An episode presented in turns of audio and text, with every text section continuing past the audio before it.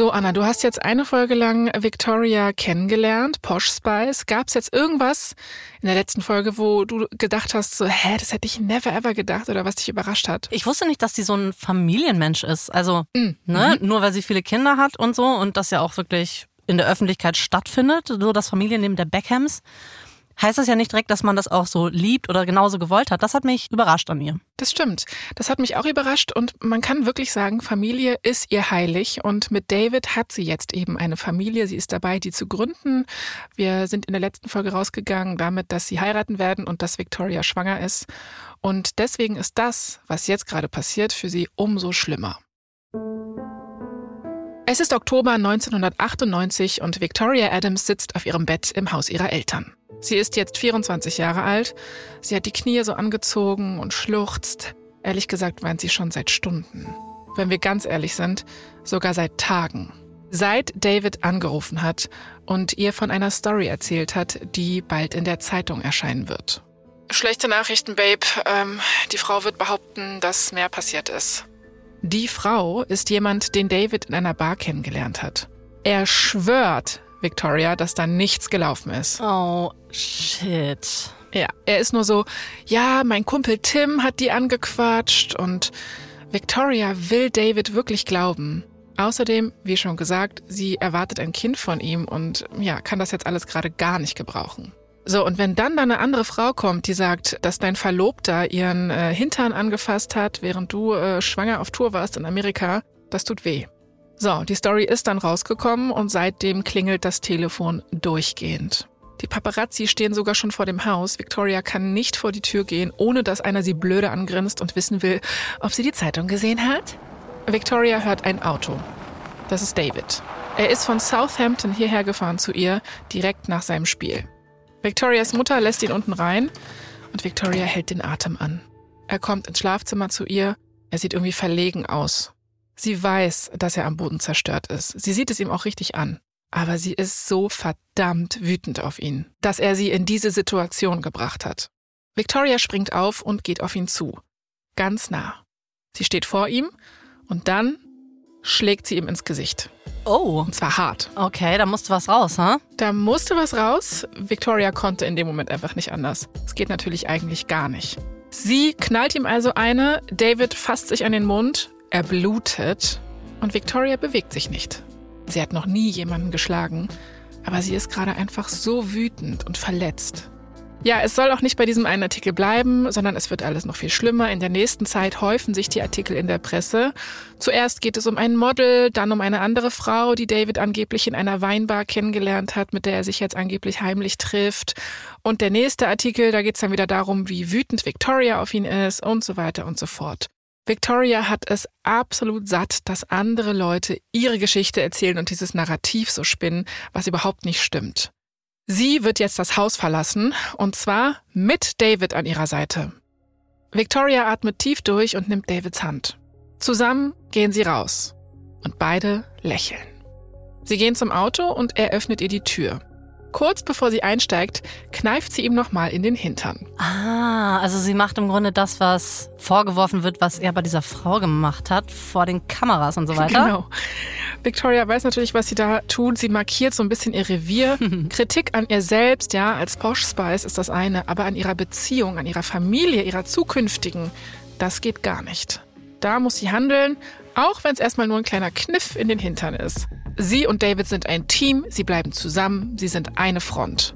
Aber das Ding ist, da ahnt Victoria noch nicht, wie weit manche Leute gehen werden, um sie und David auseinanderzubringen.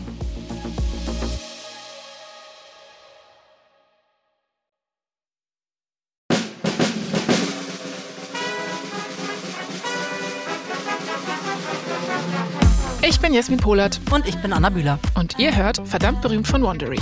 Hier erzählen wir euch die Geschichten der Menschen hinter dem Gossip Mit all ihren Erfolgen und Karrieretiefpunkten. und überraschenden Details zu Schlagzeilen, die wir alle kennen.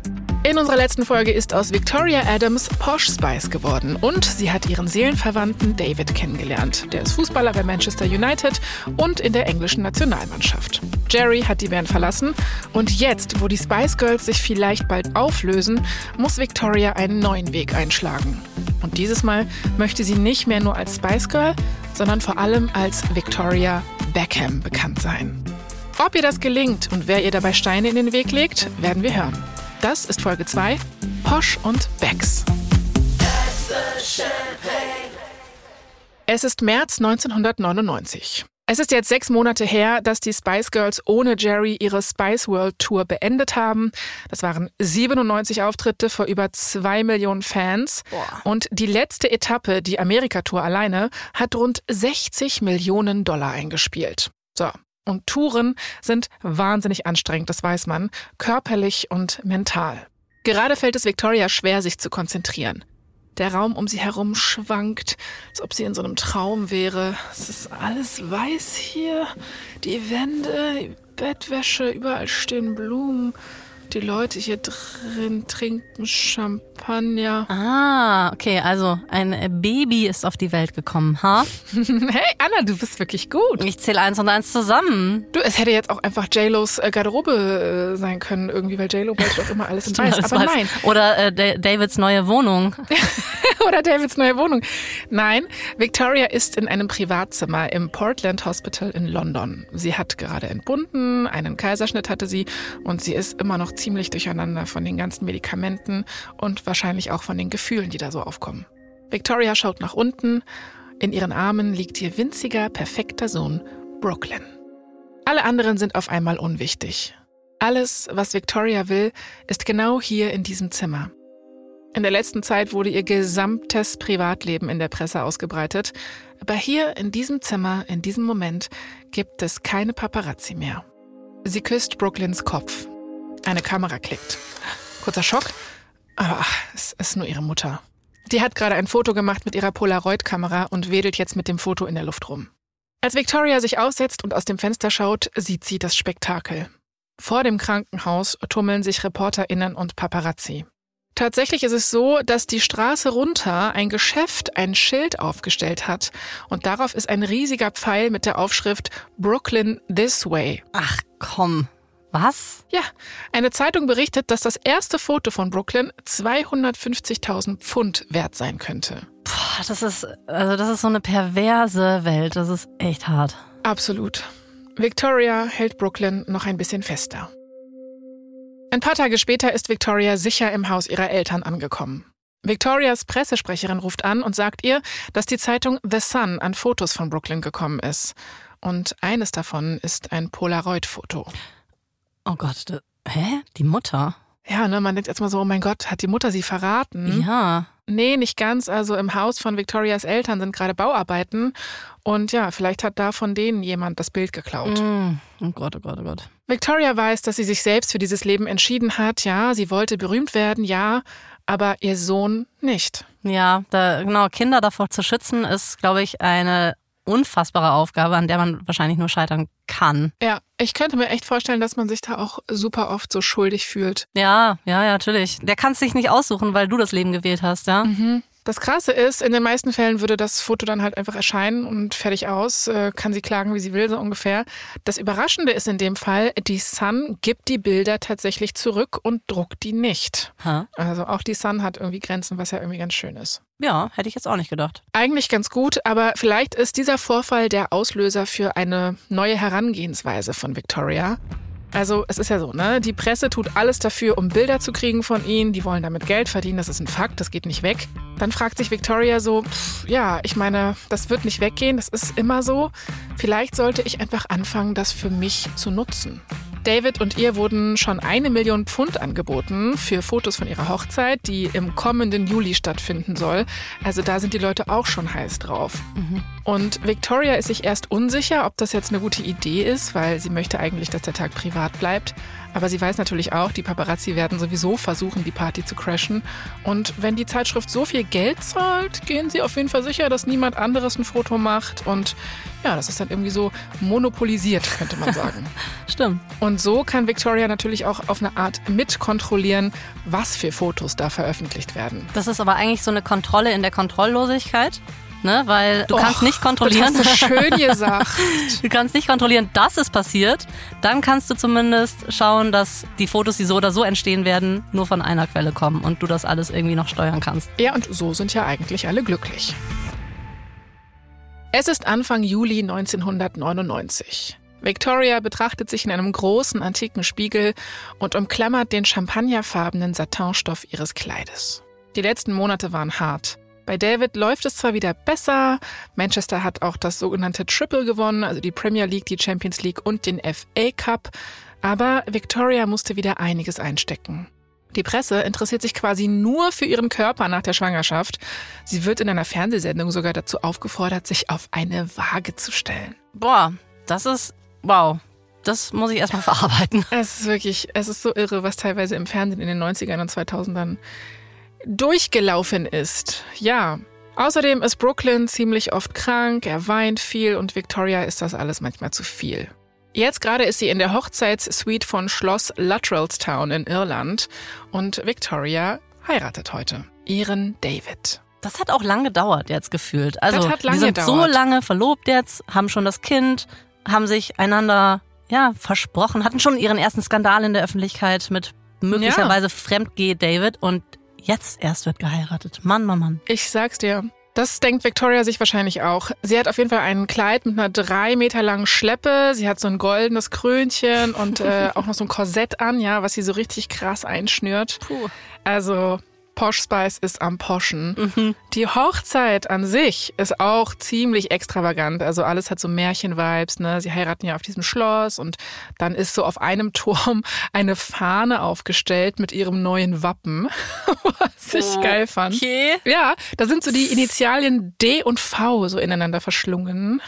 Okay. Ja, und kleiner Fun Fact, in dem Brautstrauß von Victoria sind so ganze Äpfel drin.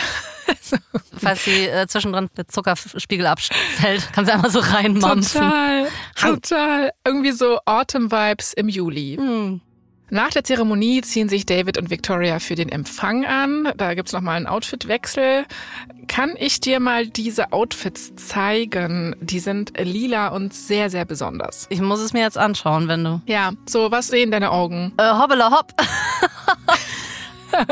ich dachte gerade kurz, das sieht aus wie so eine Werbung für Barbie Teil 2, also den Film oder so.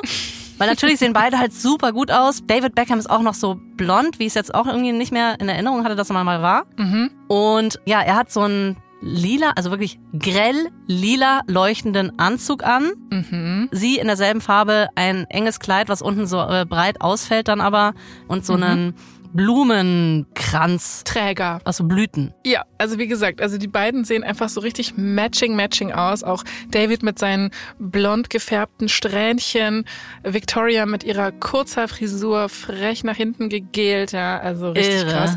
Und das Geile ist, was du da auf dem Foto nicht siehst, Brooklyn, also ihr Sohn, war auch komplett in lila gekleidet und hatte aus irgendeinem Grund einfach so einen winzigen lila Cowboy-Hut an. Ja, ich habe das nochmal gegoogelt gerade, man kann das tun und er sieht wirklich aus wie ein kleiner Purple Cowboy. Ja. Es gibt ja diese Doku über David Beckham auf Netflix, ne? Und aus heutiger Sicht haben die auch so kommentiert, so, ey, was haben wir uns dabei eigentlich gedacht? Fand ich sehr sympathisch.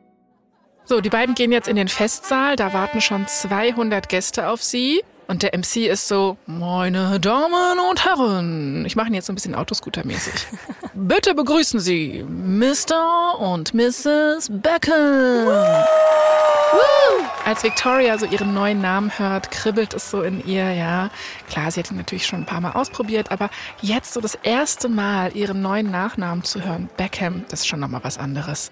Sie schaut ihren Ehemann an und sie denkt sich so, von diesem Moment an bin ich Victoria Beckham. Und das gefällt ihr. Du hattest vorhin einmal gesagt, Victoria Adams macht bla bla bla und da habe ich erst gemerkt, wie krass Victoria Beckham schon Victoria Ja. Beckham ist für mich. Ich habe ganz vergessen, Ja. dass die mal anders hieß. Total. Und den Namen von ihr vorher kannte ich auch schon gar nicht mehr. Es ist echt krass. Aber die sind halt einfach auch schon so ewig zusammen, ne? Also das ist Ja, so ein bisschen eben. wie mit Merkel. Wenn man auch diese Fotos anschaut, auf die wir gerade Bezug genommen haben, Victoria Beckham sieht aus wie 15 auf diesem Bild. Ja, ey, 24, das ist kein Alter. Wo waren wir stimmt. mit 24? Nicht hier. Nicht verheiratet und mit Baby mit lila Cowboyhut unterwegs. Schade eigentlich. Ja.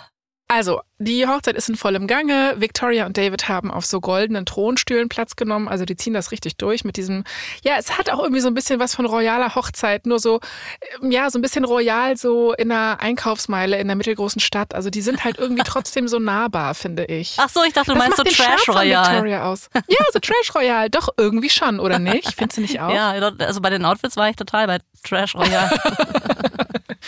Ja, und das ist, glaube ich, auch, warum die Leute sie einfach so lieben, inklusive mir natürlich.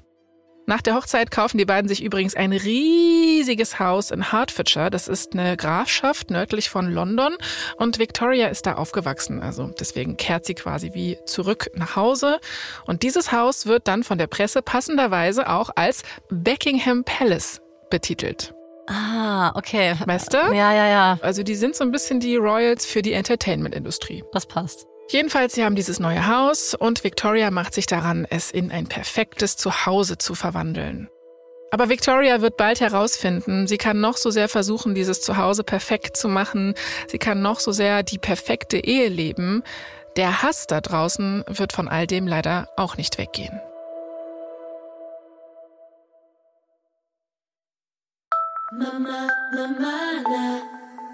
Also wir haben ja gerade schon drüber gesprochen, Anna. Ne? Ich finde, die Beckhams sind so ein bisschen, ja, so ein bisschen bodenständige Royals, könnte man sagen. Wie empfindest du die? Findest du die relatable? Ja, ich finde es super bodenständig, sich ein Buckingham Palace Schloss ähm, in den Norden von London oder wo auch immer das steht zu stellen. Ich glaube, als bodenständig würde ich was anderes bezeichnen, aber ich finde sie nicht störend. Ah, sie stören dich nicht, ja, das ist immer gut. Also das ist äh, bei mir so ein bisschen so, ich denke äh, manchmal an die Geissens, ehrlich gesagt, als wären Echt? die Beckhams so die britischen Geissens. Ja, irgendwie schon. Es ist total überzogen von mir, weil Victoria auch ganz offensichtlich reich aufgewachsen ist. Ich meine, die Mhm. wurde mit dem Rolls Royce zur Schule gefahren. Aber so von der Art her und mit dem frechen Bob und irgendwie mit dem Style, ich weiß nicht, es gibt Ja. mir irgendwie...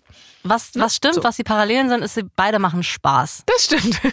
Die geben einem Entertainment und das macht dann schon auch Lust zu konsumieren, sich das anzuschauen. Das stimmt. Es ist das Jahr 2000. Wir haben den 16. Februar. Die Hochzeit ist jetzt also so ein bisschen mehr als sechs Monate her. Und die 25-jährige Victoria Beckham ist gerade auf dem Klo. Wir haben ja gesagt, relatable. Und hier kommt jetzt auch mal eine Szene, wie sie halt im Leben stattfindet. Und es wird sogar noch besser. Es ist nämlich nicht nur irgendein Klo, es ist ein Dixie-Klo in der Nähe vom Naturhistorischen Museum in London. Victorias Schwester Louise hämmert an die Tür und ist so, hey, Victoria, beeil dich mal. Okay, also es erinnert mich gerade an irgendwie so eine Party, wo man ist, wo man dann so vor der Tür ist und die beste Freundin klopft so draußen an. Achtung, mal schneller! Victoria hat hier einen Job. Sie wird nämlich für ihre Freundin, die Modedesignerin Maria Gratchvogel, über den Laufsteg laufen. Als Model. Eigentlich dachte Victoria, okay, ist jetzt ja nicht so eine große Sache. Aber gerade wurde im Radio gesagt, dass Posh Spice auf der Londoner Fashion Week laufen wird. Und als Victoria das gehört hat, ist sie sofort zum nächsten Klo gerannt und hat sich eingeschlossen, um sich mal kurz zu sammeln. Traurigerweise war es ein Dixie-Klo, da kannst du eh nicht so lange drin bleiben, um dich zu sammeln. Das geht schnell. Ja, da fehlen die Räucherstäbchen auch, die Beleuchtung. Das ist irgendwie alles nicht so gut zum In sich kehren. Es ist jetzt tatsächlich das erste Mal, dass Victoria was ganz alleine macht, ohne die anderen Girls, also ohne die anderen Spice Girls. Und es geht diesmal nicht um Musik, sondern um Mode. Und Mode ist Victoria sehr wichtig. Deswegen hat sie auch Angst, dass hier heute irgendwas schief geht. Es gab nämlich auch keine Probe oder so. Sie hat die Klamotten nicht mal vorher anprobiert, also es gab kein Fitting, nix. Aber hilft ja nichts. Victoria muss performen, das kann sie und das muss sie auch hier auf dem Laufsteg. Victoria kommt wieder aus dem Dixie-Klo raus. Hinter der Bühne bekommt sie dann so ihr erstes Outfit überreicht. Das ist, Achtung, ein wirklich winziges Paar grüner Satin-Hotpants und so ein enges Top. Okay, also eher wenig als mehr. Genau. Ah, gut, muss sie jetzt anziehen. Sie hat Maria versprochen, dass sie ihr Bestes geben wird. Victoria steht also so am Rande der Bühne und überprüft, ob alles am Platz ist. Ne? So, sitzt alles, gut, alles klar. Und sie fühlt sich irgendwie verdammt verletzlich. Sie weiß nicht, wann genau sie dran ist. Es gibt nämlich auch keine Reihenfolge. Sie steht da so einfach und dann auf einmal fühlt Victoria so einen kleinen Schubs im Rücken, als Maria sie einfach auf den Laufsteg schiebt. Ah, okay, das heißt also, sie ist dran, ja. Und als sie ihre ersten Schritte macht, gibt es wirklich eine Explosion von Lichtern von den ganzen Fotografinnen. Ihr Catwalk war ein Erfolg. Am nächsten Tag ist ihr Foto auf der Titelseite von allen Zeitungen und Victoria muss schon zugeben, ja, also sie sieht schon echt gut aus. Sie ist eine Frau Mitte 20, die selbstbewusst ist, unbeschwert in grünen Satin-Hotpants. Und das Gute ist, ihr Auftritt hat wirklich was gebracht. Ihre Designerfreundin Maria wird geradezu mit Aufträgen überhäuft. Ja, hat doch geklappt. Dabei hat sich Victoria, wie gesagt, an dem Tag überhaupt nicht wohl gefühlt. Die anderen Models waren irgendwie alle viel größer und haben ihr auch die kalte Schulter gezeigt. Victoria ist zu dem Zeitpunkt das einzige Spice Girl aus der Gruppe, das noch keine Solo-Karriere gestartet hat. Und deswegen war diese Fashion Show auch so wichtig für sie und es ist ja zum Glück auch gut gelaufen. Und diese Fashion Show ist der Startschuss, den Victoria gebraucht hat. Sie ist jetzt bereit, den nächsten Schritt zu gehen. Ein paar Monate später. Victoria ist gerade 26 geworden, die Spice Girls haben den Lifetime Achievement Award gewonnen und Gerüchten zufolge wird das nächste Album der Spice Girls das letzte sein. Kurz nach ihrem Geburtstag kriegt Victoria die Anfrage, ob sie auf einem neuen Track singen möchte. Und zwar zusammen mit Dane Bowers. Der war früher mal bei der Boyband Another Level. Die waren ein Hit in UK und der ist jetzt solo unterwegs mit dem Song Buggin'. So, und damit ist er zu der Zeit auch wirklich ganz oben in den Charts. Also das ist für Victoria auch wirklich so eine angemessene Anfrage. Voll. Und ich denke mir gerade, wenn sie sich in dem Moment noch nicht so sicher ist, ob diese Modewelt für sie wirklich cool ist und sie sich da wohlfühlt, dann würde ich auf jeden Fall auch noch in der Musik mal neue Schritte wagen. Voll. Ja, und Victoria denkt sich halt auch so, ne, ja, kann ja nicht schaden, ne, kann mich ja mal mit dem und äh, seinen Produzenten treffen. Und du musst jetzt wissen, Anna, die Musik, die sie da machen soll, ist ganz anders, als was sie bisher so gemacht hat mit den Spice Girls. Mhm. Diese Musikrichtung nennt sich nämlich UK Garage und das ist im Prinzip so eine Weiterentwicklung von House mit Remixen, also so super schnelle Beats, so sowas. So also ja. so, so eher so Clubmusik, so Tanz. Ja, genau, das trifft es, ja. Sachen. Victoria ist sich auch nicht sicher, ob sie jetzt gerade komplett crazy ist, auf so einen ganz neuen Sound umzusteigen. Also sie könnte sich ja dabei auch wirklich völlig lächerlich machen. Hm. Also so ein Dance-Song, naja. Aber ja, es könnte genauso gut auch echt gut für sie sein. Der Track kommt dann tatsächlich zustande. Er heißt Out of Your Mind und Victoria liebt es. Die Produzenten sind auch schon so, okay, das wird der nächste Riesenhit. Das Schöne ist, dass Victoria hier auch musikalisch mal das Gefühl hat, okay, sie wird als Victoria Beckham gesehen, ne? eben nicht mehr nur als Posh Spice und dass sie auch an sie als Person glauben. Und das fühlt sich richtig gut für sie an. Also hier im Studio bei der Plattenfirma sind alle Fans von ihr. Jetzt muss sie nur noch die KritikerInnen überzeugen. Es ist der 12. Juni 2000 in einem Fußballstadion in Eindhoven, Niederlande. Die Menge schreit, Victoria wird von betrunkenen Fans geschubst und gestoßen und sie versucht verzweifelt, ihren Sitzplatz zu finden. Die englische Fußballmannschaft steht kurz vor ihrem Eröffnungsspiel bei der Europameisterschaft. Und die Fans hier sind wirklich absolut widerlich drauf. Also nur mal so als Beispiel, einer belästigt Victoria richtig. Er ist nur so, ey Posch, hol mal deine Titten raus. Ja. Gott, also so wirklich Prototyp Fußballfans, so das schlimmste Klischee, was man eigentlich im Kopf hat. Ja. ja, also echt hart, nicht so das angenehmste Umfeld. Victoria hält ihren Kopf gesenkt, aber die Rufe und das Gejohle hören einfach nicht auf. Ein Fußballfan schreit dann so, wir lieben dich, Porsche. Hm, immerhin. dann lachen die so und sind so, war ein Witz. Ah, lol. Äh. Victoria hat jetzt ja mittlerweile schon reichlich Erfahrung mit Hass, ja, und ich hatte ja letzte Folge auch schon von diesen Pistolenkugeln erzählt, also wirklich mhm. richtig von, ja, sehr, sehr schlimmen Drohungen gegen sie und David. Und davon bekommt sie auch regelmäßig mal mehr, mal weniger konkret. Also das hat auch nicht aufgehört mit diesen Morddrohungen.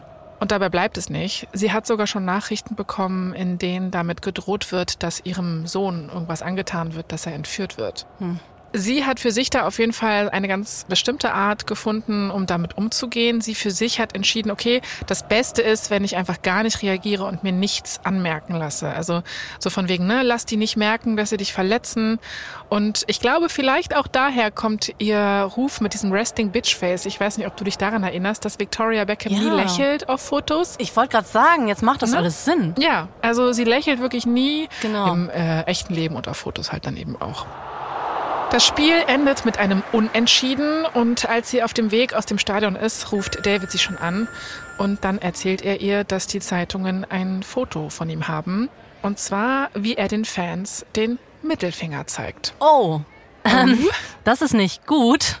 Weil das ist nicht gut. Natürlich, ähm, respektlos den Fans gegenüber zu sein, ist, glaube ich, so das Schlimmste wahrscheinlich, was du machen kannst als Fußballer, als Mensch in der Öffentlichkeit auch. Mhm. Gleichzeitig versteht man, woher es kommt, aber du musst dich, glaube ich, im Griff haben wahrscheinlich. Hm. Voll. Und sie denkt sich halt in dem Moment auch so, boah, ey, ich habe jetzt alles getan, hier irgendwie mir nichts anmerken zu lassen, habe mich hier irgendwie rumschubsen lassen von sie so war Teflon, ja, ja, und er kann es nicht an sich halten.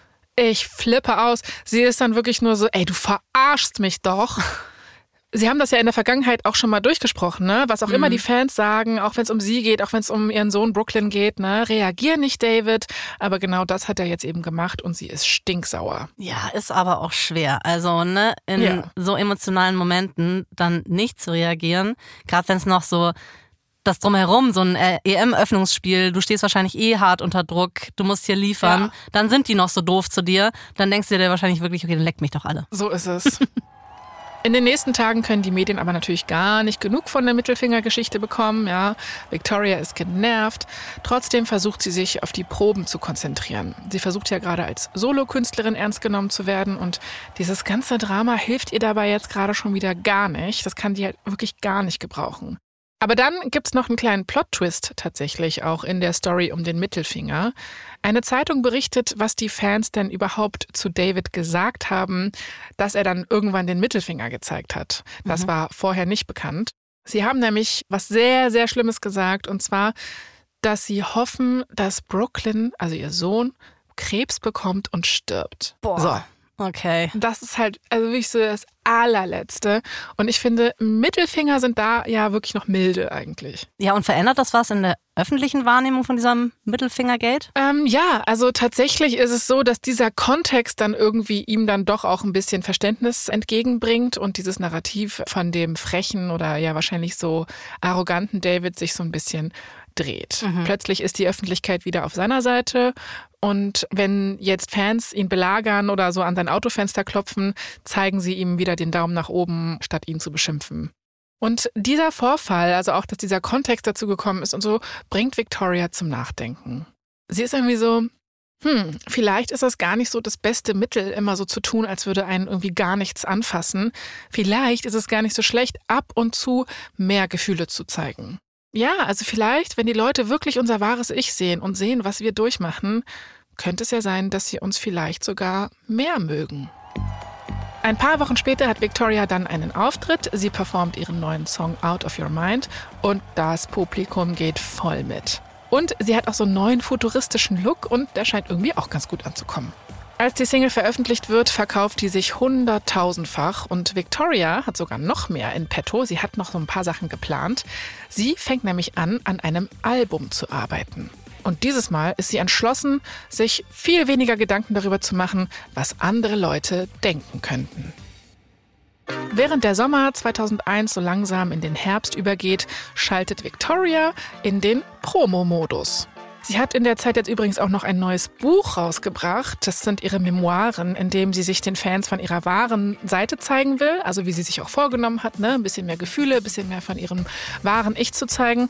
Das Buch heißt Learning to Fly. Und dann kommt eben auch noch das Album. Das ist jetzt seit einem Jahr in der Mache. Es sind zwölf Tracks und es heißt ganz schlicht Victoria Beckham. Kennst du das? Ich wollte gerade sagen, Jasmin, es ist verrückt. Nach der Spice Girls Zeit ist Victoria Beckham für mich als Sängerin oder als Musikerin total von der Bildfläche verschwunden. Mhm. Und ich wusste nicht mal, dass sie weiter Musik gemacht hat, geschweige denn, dass es ein Album namens Victoria Beckham gibt. Genau, ich wusste das tatsächlich auch nicht. Also in Deutschland scheint das zu der Zeit irgendwie nicht angekommen zu sein. Null. So, es ist jetzt also wieder viel, was auf dem Spiel steht und um ihren Status jetzt als Solokünstlerin mal so richtig zu zementieren, muss sich das Album gut verkaufen. Und das bedeutet, dass Victoria etwas tun muss, was sie natürlich nicht so gerne tut, nämlich live singen. Blöd als Musikerin, das nervt. Ja, aber halt, weißt du, so ganz allein, ohne ihre Girls, ne? Und während Millionen von Menschen zusehen, das ist schon nochmal was anderes. Ja, irgendwie part of the job, Victoria. Okay, vielleicht bin ich zu hart, aber ja, okay. Ja, sie war da ja noch nie wirklich so die selbstbewussteste, was ihre Stimme angeht, glaube ich. Und dann so als Solokünstlerin, also es ist natürlich jetzt nicht dasselbe. Aber Victoria tritt dann tatsächlich mit ihrem Song auf, der heißt I Owe You und den hat sie für David geschrieben. Hm. Und zwar tritt sie auf in der Fernsehsendung Parkinson. Das ist so eine große Talkshow, die bis 2007 gelaufen ist. Und der Moderator hieß Michael Parkinson, ne? Also mhm. so. Und der Auftritt da von ihr läuft echt gut. Das Publikum ist begeistert, soweit so gut. Aber die Show bleibt vor allem in der großen Öffentlichkeit aus einem anderen Grund in Erinnerung. Mhm. Victoria verrät dann nämlich im Interview aus Versehen eigentlich so einen besonderen Spitznamen, den sie für David hat. Oh. Also sie wird richtig privat sozusagen. Mhm. Hast du eine Idee, in welche Richtung wir gehen? Keine Ahnung, Schnutzel, Schnutzelschnäuzchen. Ich weiß, ich, Schnutzel? ich, keine Ahnung. Nee, ich habe ich hab das noch nie gehört. Also ich bin jetzt gespannt, was kommt. Okay, okay. Also der besondere Spitzname, den sie für David hat, ist Golden Balls. Goldene Bälle. Hä? Aha, also ist es, ist es deine Anspielung auf das, was ich glaube, auf was es eine Anspielung ist? Ah, natürlich nicht. Nein, never. Also, ich bitte dich. Und zwar meint sie damit Davids Fähigkeit, dass alles, was er anfasst, zu Gold wird. Ach so. Was Victoria halt auch wirklich so äh, sympathisch macht, ist, dass sie irgendwie so ein bisschen so keck ist immer. Ne? Also sie hat schon so einen kleinen frechen Spruch immer auf Lager. Ja, sie nennt ihn Golden Balls und die Leute lieben es. Sie lieben es auch, wie frech sie ist. Und Victoria ist so, okay, es kommt also wirklich anscheinend gut an, wenn ich ich selbst bin. Krass. Authentizität, Victoria. Das ist das Zeitalter der Authentizität. Es ist wirklich so. Und bei David läuft's derweil auch gut. Der ist jetzt Kapitän der englischen Nationalmannschaft und bekommt haufenweise SponsorInnenverträge angeboten. Victoria wird in all dem, was gerade so stattfindet in ihrer Karriere, auch nochmal an etwas erinnert, was sie ganz am Anfang von den Spice Girls gelernt hat. Nämlich, dass es jetzt nicht ihre wahnsinnig tolle Mariah Carey-artige Stimme ist, ja, mit der sie die Fans gewinnt. Es ist ihre Persönlichkeit. Ne? Das hatten wir ja auch in Folge 1, dass sie so selbstbewusst aufgetreten ist bei diesem Casting. Sie merkt jetzt wieder so, ah, es ist einfach meine Persönlichkeit, mit der ich wirklich in der Öffentlichkeit eigentlich gut ankomme. Und wenn man das, also ihre Persönlichkeit, kombiniert mit Davids Golden Balls, dann können sie gemeinsam, wie sie schon gedacht hat, alles erreichen.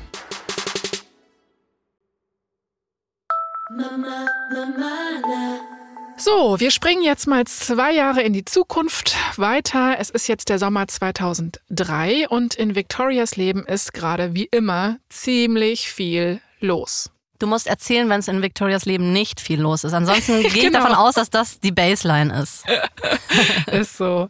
Ja, also ich sag mal so, die Verkaufszahlen von ihrem Debüt-Solo-Album waren jetzt nicht so, wie sie es von den Spice Girls gewohnt war, ne? Aber die waren doch schon ziemlich anständig. Hm.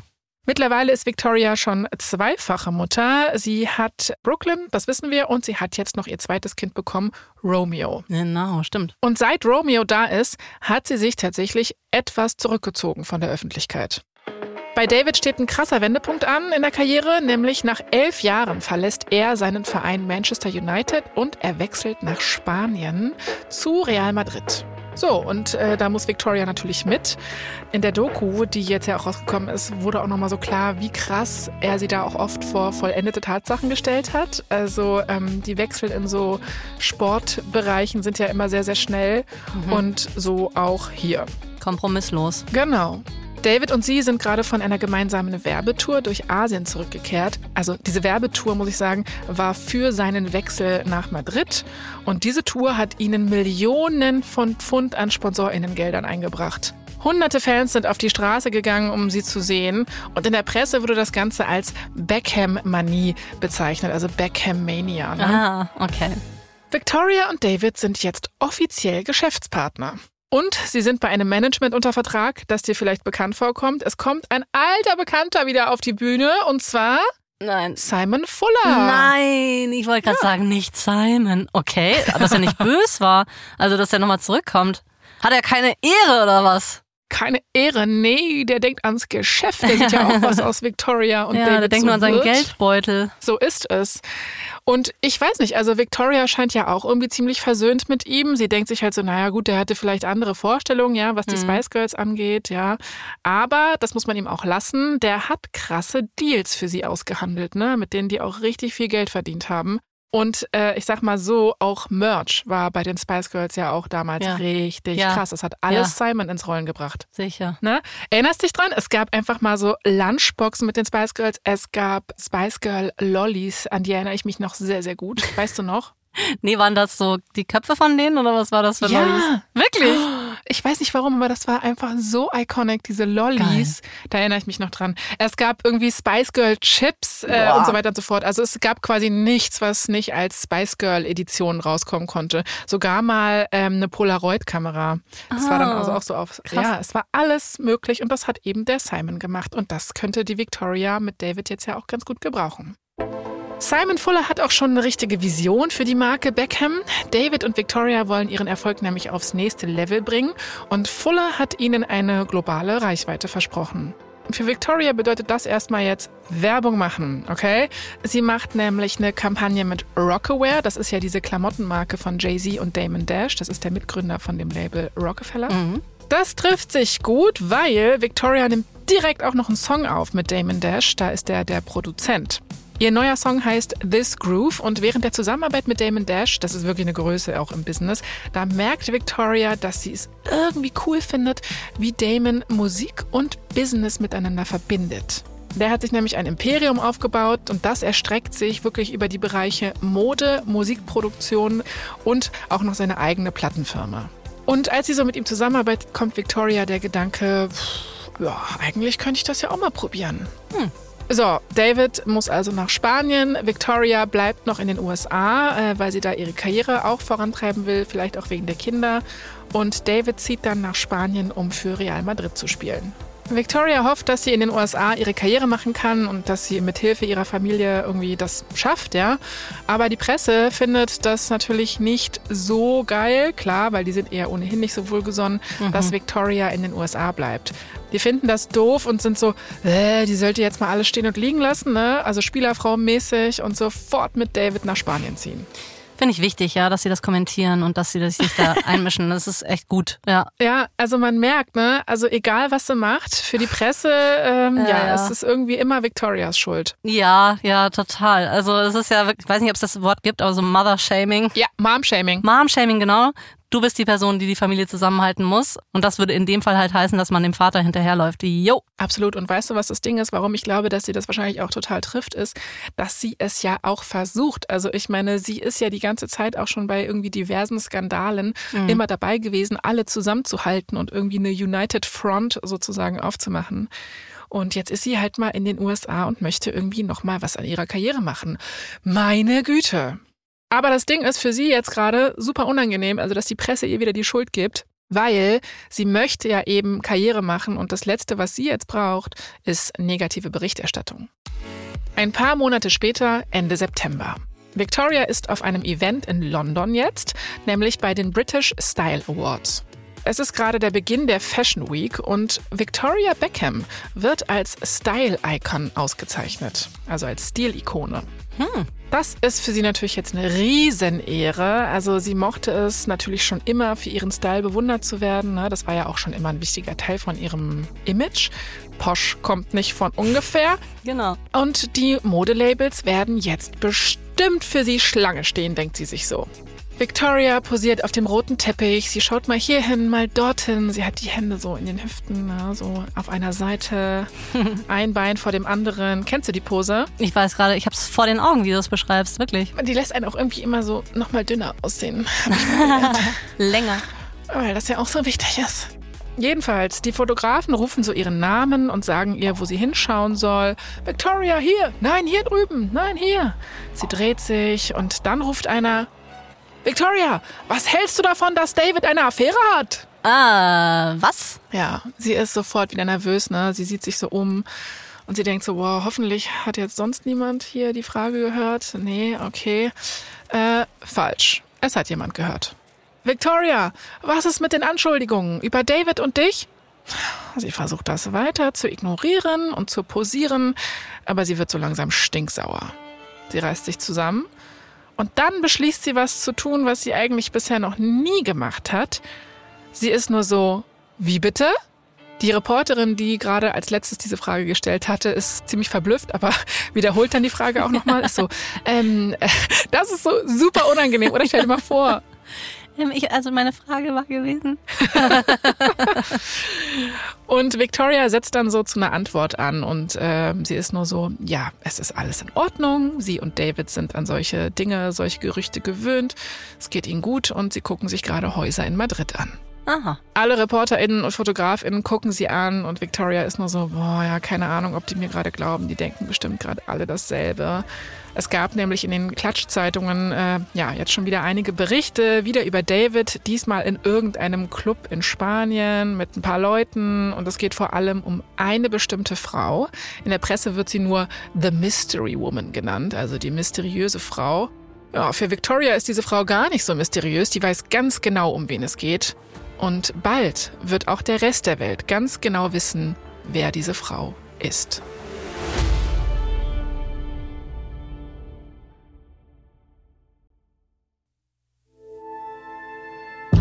Das war die zweite Folge unserer vierteiligen Staffel über Victoria Beckham. In der nächsten Folge versucht Victoria, ihre Ehe aus den Schlagzeilen herauszuhalten und trifft eine Entscheidung, die ihre gesamte Karriere verändert. Hier noch ein kurzer Hinweis zu den Szenen in diesem Podcast. In den meisten Fällen wissen wir zwar nicht genau, was gesagt wurde, aber unsere Geschichte basiert auf echten Tatsachen und tiefen Recherchen. Wir haben für diese Staffel viele Quellen herangezogen, darunter die BBC, den Guardian, die Times und My Side von David Beckham, Victorias eigene Memoiren Learning to Fly von 2001 und einen Brief, den sie an ihr älteres Ich in der Vogue geschrieben hat. Ich bin Jasmin Polat. Und ich bin Anna Bühler. Verdammt berühmt ist eine Produktion von Wandery und Kugel und Niere. Cat Sommers hat diese Folge geschrieben. Lea Dakowski hat sie adaptiert. Sounddesign Peregrine Andrews und Sebastian Dressel. Zum Redaktionsteam von Kugel und Niere gehören außerdem Alexander Thehn und Stefanie Buchholz. Produzentin Kugel und Niere Elisabeth Fee. Für Wondery Series-Producerin Simone Terbrack. Executive Producer Tim Kehl, Jessica Redburn und Marshall Louis.